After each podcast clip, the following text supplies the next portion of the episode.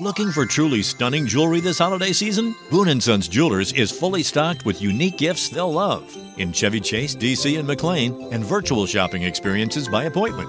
Trusted by Washingtonians for over 70 years. BooneAndSons.com. Este episodio llega a ustedes gracias a Huggies, Mustela, Amadita Laboratorio Clínico, BioOil y Purex Baby. Bienvenidos a Baby Time Podcast, para nuevos padres y padres de nuevo. Hola, soy Micaela Riaza, madre de dos hijas, dula posparto, educadora de lactancia, educadora de preparación al parto y creadora de Baby Time. Mi compromiso con ustedes es proveerle información de manera llana, fácil de entender. Antes era la falta de información, ahora es el bombardeo de información. Los voy a ayudar a entender qué necesitas y qué está de más. Bienvenidos. Bienvenidos a otro episodio de Baby Time Podcast. Para los que me siguen semana a semana, tengo como dos semanas que no estoy al aire o no he hecho una grabación porque mi esposo y mi hija tuvieron un pequeño accidente y eso eh, nos sacó a todos de, nuestro, de nuestra rutina. Entonces tenemos dos semanas de estar en recuperación, gracias a Dios. También fue una lección para todos en, en paciencia, en, en, cómo manejar sustos, porque fueron sustos. Yo nunca, señores, yo nunca había pasado un susto tan grande como recibir esa llamada de que habían tenido ese accidente. Y en esos cinco minutos en lo que yo llegué, yo estaba tan asustada que yo le pasé al lado de la ambulancia y yo seguí derecho porque el, el location era como una cuadra más adelante. Y yo, ¿dónde están? Y cuando me volteo que veo la ambulancia atrás de mí, yo, oh, pues yo le pasé por al lado, ni los vi.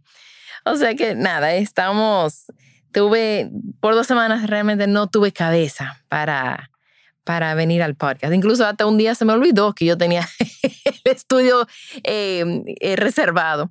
Y pobre Luke me dice, tú no vienes. Yo, mira, yo borré, borré, borré. O sea que yo estoy haciendo una licencia emocional al lado de mi esposo que está haciendo su licencia físico.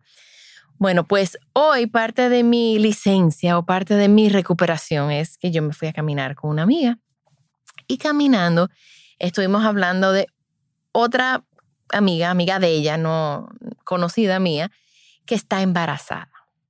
Y es una mujer que está embarazada ya en sus 40 años, em, es una persona que es primeriza y ha llevado su embarazo, se está educando y preparando para, su, para la llegada de su bebé. Aunque ya yo me he dado cuenta que por más que tú te prepares, es imposible eh, hasta que tú estés ya en la maternidad, poderte preparar. Pero sí es bueno tener como una cierta noción. Pero mi amiga me estaba comentando que el miedo de esta madre ahora es el parto. Ha tenido un embarazo perfecto. Todo ha fluido, todo ha caminado perfecto. O sea, eh, eh, un bebé, o sea, va por el libro. Ahora tiene 36 semanas y ya están empezando los, eh, recibir los mensajes de que, bueno, ya ese bebé está muy grande. Ya a partir de las 38 semanas, posiblemente ya hay que ponerte fecha que posiblemente hay que, bueno, ah, quizás no, hay que inducir o quizás hay que hacerte una cesárea porque ese bebé está muy grande y tú eres muy chiquita, etcétera, etcétera, etcétera. Y hablando con mi amiga, me fui dando cuenta de que, y quizás esto va a ser un poco controversial lo que voy a decir, pero como yo estoy ahora mismo manejando un tema médico con mi esposo y él tiene que guardar reposo él tiene que hacer ciertas cosas que solo indicó el médico. Y el médico está eh, respetando el tiempo de evolución de mi esposo. Por supuesto, está en comunicación con nosotros. ¿Cómo sigue? ¿Cómo va? ¿Cómo están los morados? ¿Cómo está la herida? Eh, pero nos dice, eso es normal. Tenemos que esperar. Tenemos que esperar. Otra amiga mía se operó Em, de una hernia y también tuvo que usar faja, tuvo que hacer una, una, una recuperación postoperatorio de tres meses, porque había que respetar ese tiempo, había que respetar el proceso de recuperación del cuerpo, había que respetar el cuerpo. Pero ahora si lo ponemos, si llevamos ese modelo médico de respetar el tiempo de, de recuperación, de respetar el proceso de los medicamentos, de respetar eh, el tiempo de los medicamentos. ¿Por qué? Y aquí viene, el, aquí viene la bomba. ¿Por qué es que no pueden respetar el tiempo del bebé? ¿Por qué no pueden respetar que el bebé sabe cuando está listo para nacer? ¿De dónde le sale a nosotros, a nosotros como seres humanos, decidir que un bebé debe de nacer hoy o mañana? Por supuesto, estoy hablando de una madre sana y un bebé sano.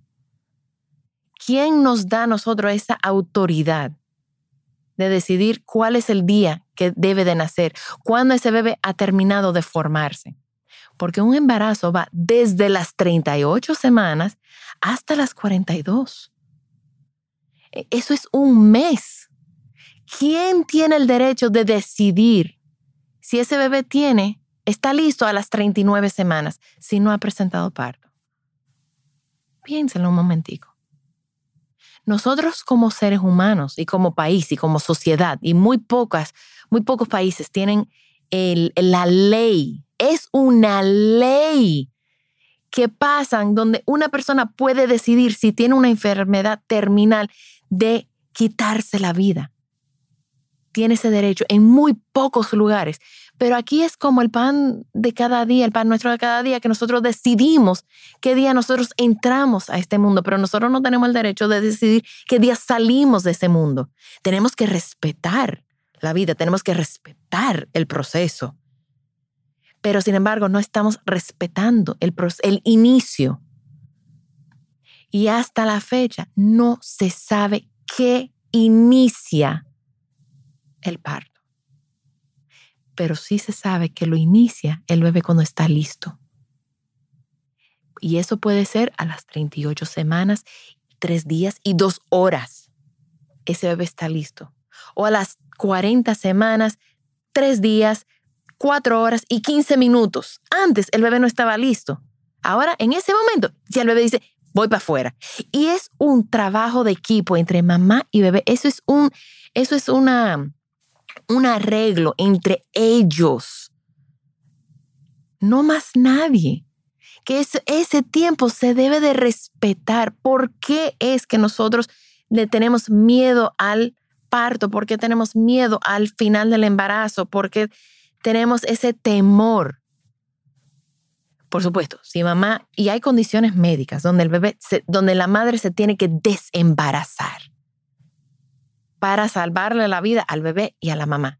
Pero no estoy hablando de esos momentos, estoy hablando de una madre sana, un embarazo sano y un bebé sano. ¿Por qué a las 38 o 39 semanas hay que sacar ese bebé? Ah, porque está listo. El bebé no lo ha decidido. El bebé no ha decidido que está listo. Entonces, una persona que está en, una, con una enfermedad terminal, ¿está listo para morirse? ¿O hay que esperar a que esa persona, que su cuerpo y que Dios diga, me lo llevo? Porque para todo el efecto esa persona está lista, porque esa persona no se va a recuperar, esa persona no va a tener calidad de vida, esa persona no, no hay regreso para esa persona. Sin embargo, nosotros como sociedad respetamos eso, pero nosotros no respetamos y lo vemos como normal que ese bebé no tenga el derecho de decidir cuándo está listo para llegar y para hacer su entrada y apoyar a la madre y creer en el cuerpo de la madre que llevó ese bebé y ese embarazo sano, saludable, hasta ese momento, de repente no creemos que ella es capaz de llevarlo a término. Entonces yo creo que de verdad nos tenemos que, nos tenemos que que reevaluar como sociedad, como personas. ¿Quién nos da el derecho a nosotros decidir tal día van a ser nuestro bebé? Porque cuando tú empiezas a cucutear con la naturaleza, las cosas pasan.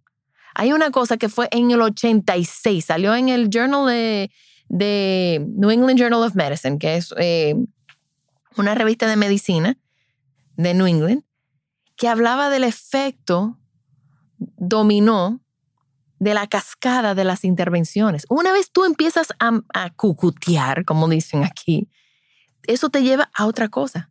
Por ejemplo, tú empiezas una inducción. ¿Cómo tú la induces? Con medicamentos. Pero muchas veces las contracciones de esos medicamentos son tan fuertes que la madre no los aguanta. Y entonces necesita anestesia epidural. Pero el epidural tiene sus propias cosas, porque ya entonces con el epidural la madre no puede caminar. La madre no puede caminar, no puede hacer pipí, necesita una sonda. Ya van viendo cómo se van sumando las cosas. Entonces ya tiene una sonda, ya tiene el epidural, ya no se puede poner en una posición donde puede ayudar al bebé a ponerse en posición.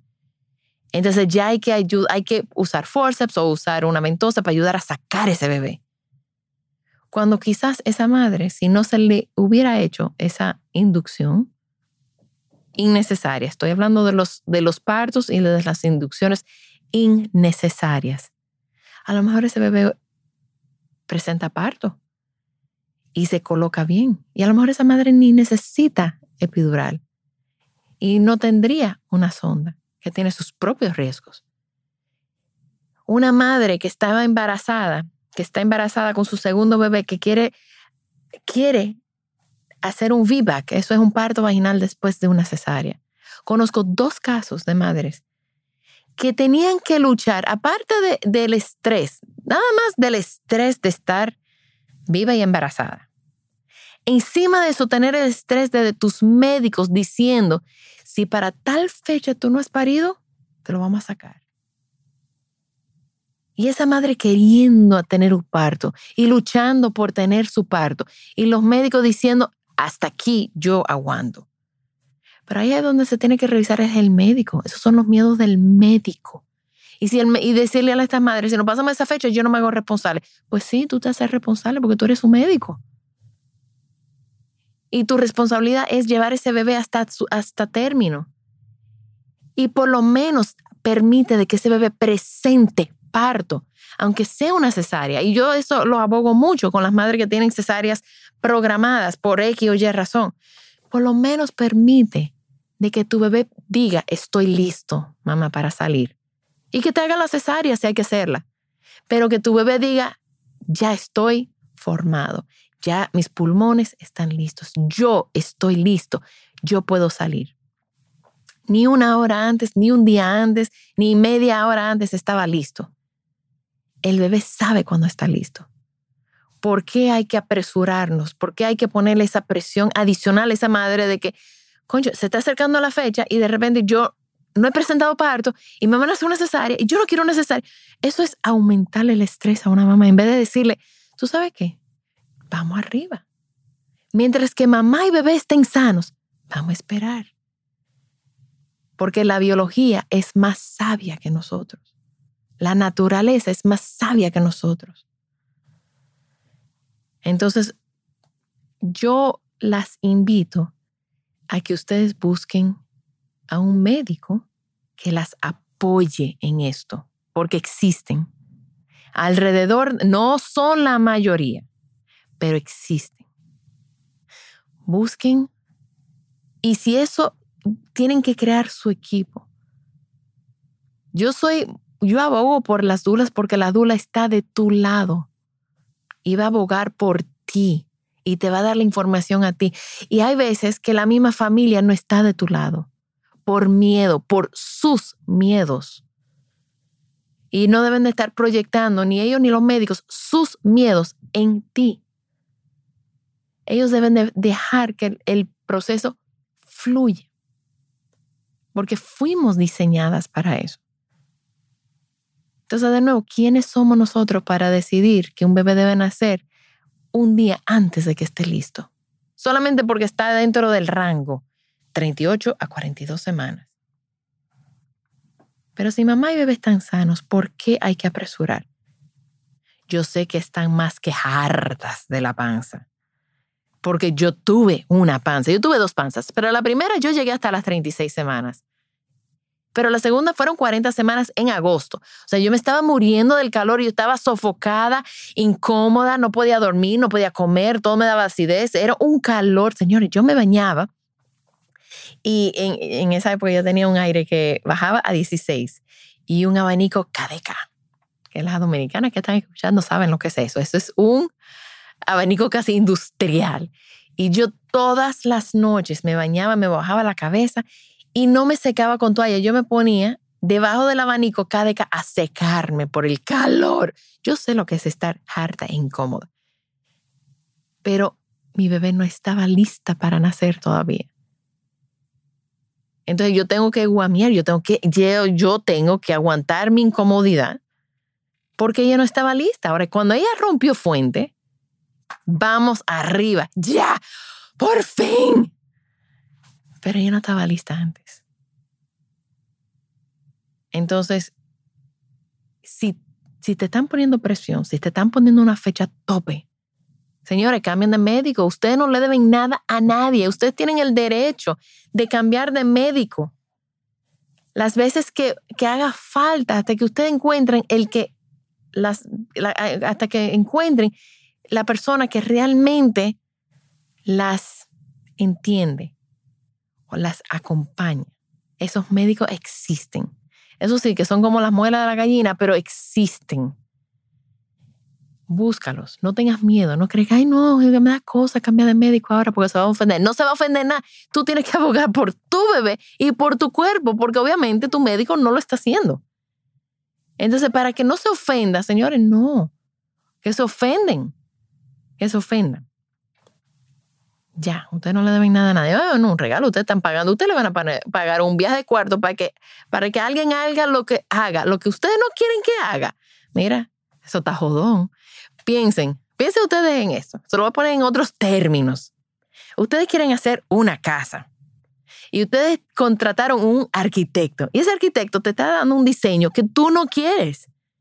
Pero para que no se ofenda, tú te vas a quedar en esa casa, tú le vas a comprar ese diseño, tú le vas a pagar ese diseño para que no se ofenda. No, tú vas a cambiar de arquitecto porque eso, eso no está cuadrando. O ese arquitecto se ajusta a tus necesidades porque tú eres el cliente o tú cambias de arquitecto, o tu médico se ajusta a tus deseos dentro de la posibilidad, o cambia de médico. No tengas miedo de cambiar de médico. Yo conozco mucha gente. Yo tengo una clienta que cambió de médico a las 39 semanas, porque el médico de ella desde, las, desde los seis meses le estaba poniendo fecha para la cesárea, primeriza. Señor, usted pueden haber tenido el médico de toda su vida, pero si está 100% cesárea, tú no te tienes que someter a una cesárea para que no se ofenda. O sea que, y, conozco gente que lo han hecho. O sea que con este episodio, ojalá les las ilumine. Y esto va para los pediatras también. Y esto va para los para cualquier médico, cualquier persona. Y, y, el próximo eh, em, eh, podcast voy a hablar de los pediatras. Pero ustedes no tienen, no tienen por qué aguantar una cesárea, someterse a una cesárea, una, a una cirugía innecesaria, porque ese, eso es lo que, así son los partos de tu, de tu médico. No. O sea que ojalá ustedes yo, ojalá, si esto le llega a una sola persona que diga, tú sabes que me están poniendo presión para parir antes de tiempo, yo voy a cambiar de médico y voy a buscar a un médico que, que, que respeta el proceso, que confía en mi cuerpo, que confía en el proceso. Hay tantas personas. Yo he conocido a tantas personas, especialmente cuando hicimos el entrenamiento de parto en agua. Hay tantos médicos que sí tuvieron ese entrenamiento, porque eso es el entrenamiento que ellos reciben pero después ellos cambian y dicen, hay que respetar. Entonces, busquen ese médico que respeta tu cuerpo, que respeta el proceso del embarazo y parto, que respeta el tiempo. Y si hay que hacer una cesárea y no es de emergencia, porque una vez me dijeron, no, a mí me tienen que hacer una cesárea de emergencia, era como un viernes. El lunes me van a hacer una cesárea de emergencia. Y mamá, eso no es una cesárea de emergencia. Una cesárea de emergencia es ahora mismo te tengo que sacar ese bebé. O sea, tú no ni va para tu casa, es ahora al quirófano. Es una cesárea de emergencia, pero en tres o cuatro días. No, hombre, eso es que el bebé, eso es que el doctor quería su fin de semana. No me fuña nadie. O quería su semana santa. Y justo, mira, ahora que lo recuerdo, era justo el lunes antes de Semana Santa que el doctor la quería operar. ¿Y saben qué? Esa madre se, se empoderó porque le estaban diciendo como que ella tenía una, una infección y no sé qué y no sé cuánto y que hubo necesaria emergencia. Y bueno, pues nada, ella buscó una segunda opinión y esa segunda opinión le dijo, mamá, tú no tienes nada. Eso era que le querían sacar el bebé antes de Semana Santa. Y ella le dijo al médico, mira, yo no, me voy a, yo no voy a hacer una cesárea antes de Semana Santa. Yo voy a esperar que mi bebé nazca. Y el bebé nació como 10 días después. O sea, ese doctor iba a sacar ese bebé 10 días antes porque le convenía a él, porque quería pasar su Semana Santa tranquilo. Conozco otra madre que cuando yo la visité y le hicieron cesárea, le dije, ¿por qué? Me dice, bueno, porque era Semana Santa. Otra madre. Y el doctor me dijo que no iba a haber nadie que me atendiera literal. O sea que esos no son los médicos para ustedes. Busquen médicos que ellos eligieron esa profesión y eligieron. Si ellos, no, si ellos querían Semana Santa, fueran dermatólogos, no ginecólogos. O sea, de verdad, si tú eres ginecólogo, porque tú sabes que los partos ocurren el 31 de diciembre a las 3 de la mañana. Tú quieres ser pediatra, los bebés nacen a esa hora, hay emergencia. Ahora, tú quieres ser médico y no trabajar, sea cirujano plástico, sea oftalmólogo, sea dentista, eh, dermatólogo, algo que no tenga como esa crisis. Pero partos, bebés, no, hombre. Ellos, tienen que estar en, on call, o sea, listos a cualquier hora. O sea que nada, señores. Con eso ya me desahogué. Ojalá esa madre se empantalone, eh, que abogue por su bebé, que abogue por el tiempo de su bebé, que su bebé es sabio y su bebé sabe cuándo está listo para entrar a este mundo. Igual que todos nosotros sabemos cuándo estamos listos para partir. Bye. Preguntas. Claro, claro. Mira, vamos a arrancar porque tú estabas diciendo que me encantó eso que tú dijiste de la muchacha de la 39 semanas. Porque la gran mayoría de las mujeres no cambian de médico por miedo. He escuchado que dicen, no, ya yo, lo que tú dices, yo llevo tanto tiempo con este médico, él conoce mi historial, el que sé yo qué, o ella, eh, no quiero cambiar. Entre comillas. Ajá. ¿Y qué pasa? Porque ese médico es un ser humano. ¿Y qué pasa si ese médico está enfermo y te toca otro? No, claro, eso puede pasar. O sea, eso puede pasar. eso puede pasar. al final ni siquiera te tocó tu médico. Sí, sí. Inclusive yo tengo una anécdota que me, enteré los otros días, que cuando yo nací, eh, mi mamá duró el tiempo entero con un médico, todo el tiempo con ese médico, ese médico, ese médico, que era amigo de la familia. Yo ni sé el nombre de este médico, pero era amigo de la familia, todo el mundo recomendado por mi abuelo, de parte de madre, todo eso. Y al día del parto, el médico no se presentó. Y tuvo que hacerlo de emergencia un estudiante que hoy en día es mi tía.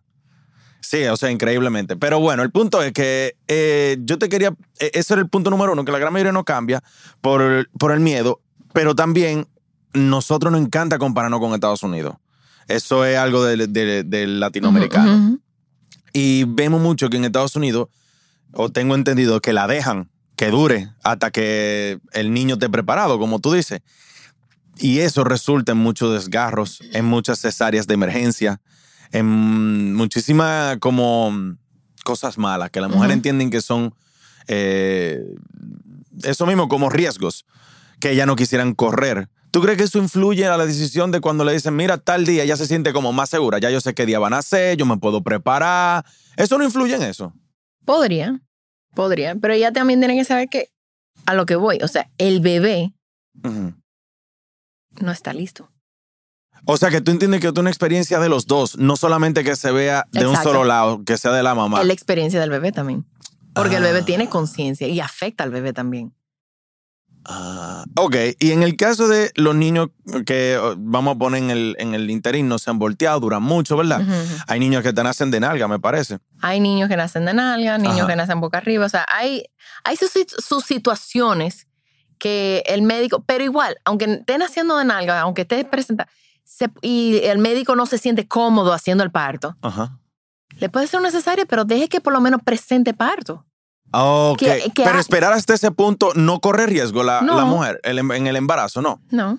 Siempre y cuando esté todo bien, ¿verdad? todo el cuadro cuando- esté bien. Siempre y cuando esté bien, su presión esté bien, líquido amniótico esté bien, bebé esté bien, corazón, o sea, que la placenta esté bien, que el, el bebé está recibiendo oxígeno bien. No, el bebé ha estado de nalga todo el tiempo, entonces, ¿qué, qué, qué importa? Ah, ok, ok. O sea que básicamente esto de la cesárea es, eh, como tú decías, beneficio para el médico, pero también ignorancia de la mujer, me imagino. A veces, a veces. A veces lo hacen con todo y conciencia. Sí, porque, pero eh, es que nos meten tanto miedo. Eso es lo que yo creo, exacto. Nos meten tanto miedo. Mira, yo, a mí, se me, a mí me hicieron una cesárea a las 36 semanas Exacto. Y en ese momento, pero yo no tenía información. O sea, yo me fui, yo siento que yo, a mí me llevaron como cuando van el- los chivos al matadero. o sea, yo sentí que a mí me llevaron como ciega al matadero. Yo iba feliz, de repente, hay que... Y fue, no fue hasta nueve meses después que yo dije, pero ¿y por qué me la hicieron? O sea, no había una razón por qué sacaron a mi bebé un mes antes de que ella estaba lista. O sea, ella, ella nació pretérmino. Que, o sea, y, y nosotros no sabemos. Y aquí es donde yo creo que el- es, es el peligro. Que nosotros no sabemos qué causa tiene eso sobre los bebés. Nosotros no sabemos qué causa Oh. tiene no pasar por un trabajo de parto en neurológicamente en los bebés. O sea, estamos Oh. programados para, para, que, se dese- de- para que desencadene ciertos procesos Sí, claro, claro. que cuando es una cesárea simplemente... Es una, es una cadena de procesos, claro. Claro. Tienen que ir una detrás de Entonces, la otra. cuando no ocurre, todavía nosotros no sabemos cómo eso afecta a ese ser humano. Wow. Y eh, mira, ah, Emocionalmente, neurológicamente, biológicamente. O sea, no sabemos, no tenemos esa información todavía. la cesárea debe de ser algo como de una, opción, último ajá, una opción de emergencia. Último recurso. Y aunque sea último recurso, respetemos el tiempo. Porque ¿por qué una madre no puede presentar parto y tener su cesárea? A mí me pasó las dos veces. Yo, bueno, perdón, la, la segunda vez, yo presenté parto, terminó en cesárea, pero yo noté una diferencia totalmente diferente en mi hija y, y en mí Claro. yo no hice trabajo de parto. Porque, o sea, hay un, de nuevo, Michelle Oden habla del cóctel hormonal entre mamá y bebé que nos prepara para recibir ese bebé. Cuando tenemos una cesárea programada, que no pasamos por eso, ¿cómo eso afecta el vínculo mamá y bebé? El apego. Quizás físicamente el bebé es capaz de respirar, ok, pero ¿y todo lo demás? No lo estamos viendo como completo. Nada más estamos viendo el bebé es capaz de, de- de respirar. Pero ¿y todo lo demás? No estamos respetando todo lo demás. Y ahí es, ese es mi punto. Tenemos que buscar médicos que respeten el proceso, que respeten. También el bebé podría respirar, pero el bebé necesita, porque el bebé es un ser inteligente. El bebé necesita, no ha nacido porque todavía le falta algo que solamente ese bebé sabe que falta. Déjame decir una cosa también que me acordé ahora. También hay mujeres que lo llevan a un extremo, eso de parir natural, y hasta le hacen daño al bebé. He visto varios artículos de niños que nacen con autismo por el tiempo de- que dura la mamá tratando de tener labor de parto y al final terminan haciendo una cesárea eso le afecta al cerebro, le afecta varias funcionalidades neurológicas al niño. Yo lo que entiendo es que tampoco se debiera llevar a un extremo, ¿eh? Diga que, que se la mujer que a veces se le mete en la cabeza. Yo lo que voy a parir natural y hasta sufre un desgarro queriendo, tú sabes, Mira, muchas veces eh, el autismo yo no sé si es, no tengo información so- sobre si tiene que ver Yo con... no sé si esa información es verídica o no, Exacto. pero lo, es, lo he leído. Ok. Eh, un desgarro puede pasar, pero generalmente tiene que ver con la posición en que, en que la madre está pariendo. Que en el modelo médico, que el modelo médico acuesta a la mamá o la sienta. Entonces, por gravedad, toda la presión de la cabeza del bebé está en un solo punto. Mientras que la Mm. madre, si ese parto agarrara a la madre sola, esa madre no jamás se va a poner, o, o- o muy poco probable, para no decir jamás, muy poco probable se va a poner en una posición acostada o, o semisentada, se va a poner en cuclillas, o se va a poner de De rodillas, rodillas, sí. en cuatro, que eso le permite otra posición y menos riesgo de desgarre. Oh, wow. Yo, eso, eso that blew my mind. Sí. De verdad, me, me, me despegaste el cerebro con eso. Yo no sabía que eso tenía que ver con la posición. Yo sí había escuchado que eh, era por, porque duró mucho en labor de parto, pero no que eso también influía con la posición. La posición. Oh, wow. Porque el médico le pone el... eh, yo tuve una, una conversación una vez con un pediatra. Un pediatra, hombre. Que él decía, él estaba hablando de que estábamos en la maternidad y él estaba comentando sobre... Estábamos comentando sobre la, la posición de parir. Y él me decía, me decía, Michaela, Michaela, pero es que el doctor tiene que ver. Y le dije, doctor, el doctor tiene que estar cómodo, el doctor tiene que estar viendo. Le dije, usted está equivocado. La que tiene que estar cómoda es la mamá. El doctor que se acomode a cómo esté la mamá. Entonces, debería de estar pariendo como están pariendo las haitianas, así como en cuclilla. Yo, probablemente, ¡Boom! probablemente. ¡Oh, snap! Esa citadura se la O sea- montaste, Mica. Le dije, probablemente porque es una posición más cómoda. Ahora, que es incómodo para el médico, que se agache, que mire para arriba, que se agache en el piso y que mire para arriba, sí tiene que ver. Pero la que tiene que estar cómoda es la mamá que está sacando ese bebé de ahí. Y usted, como hombre, no puede opinar, porque usted nunca ha parido. No tenía un micrófono, pasó un mic drop ahí. ¡pa! Está bien, está bien. Es verdad, al final de cuentas, creo que el miedo no ayuda a tomar buenas decisiones. Es bueno tomar ese tipo de decisiones en frío y sin miedo a, Y a- prepararse. a herirle los sentimientos a nadie. Es con, con seguridad y certeza de que el niño vaya a nacer bien. Claro. También estamos en babytimerd.com con nuestros talleres online, donde yo y todo el equipo estamos disponibles para ayudarlos a sobrevivir el posparto y todo lo que conlleva. Gracias por acompañarme. Por favor, comparte este episodio con alguien que necesite escucharlo. Nos pueden seguir en las redes sociales como BabyTimeRD. Babytime Podcast es grabado en Pinktree Studio.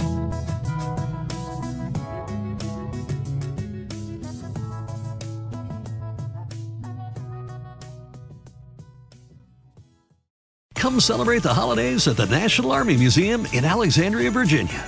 Jump in the VR simulators to ride Santa's jet powered sleigh or fly over frozen landscape in the Great Glacier Race. Enjoy special deals and discounts at the museum store and cafe every Saturday in December from 3 to 5. And bring your out of town friends and family too because admission and parking are free. Celebrate the holidays at the National Army Museum. A full list of holiday fun is at usarmymuseum.org. That's usarmymuseum.org. Looking for truly stunning jewelry this holiday season? Boon & Sons Jewelers is fully stocked with unique gifts they'll love in Chevy Chase, DC, and McLean, and virtual shopping experiences by appointment. Trusted by Washingtonians for over 70 years. BooneandSons.com.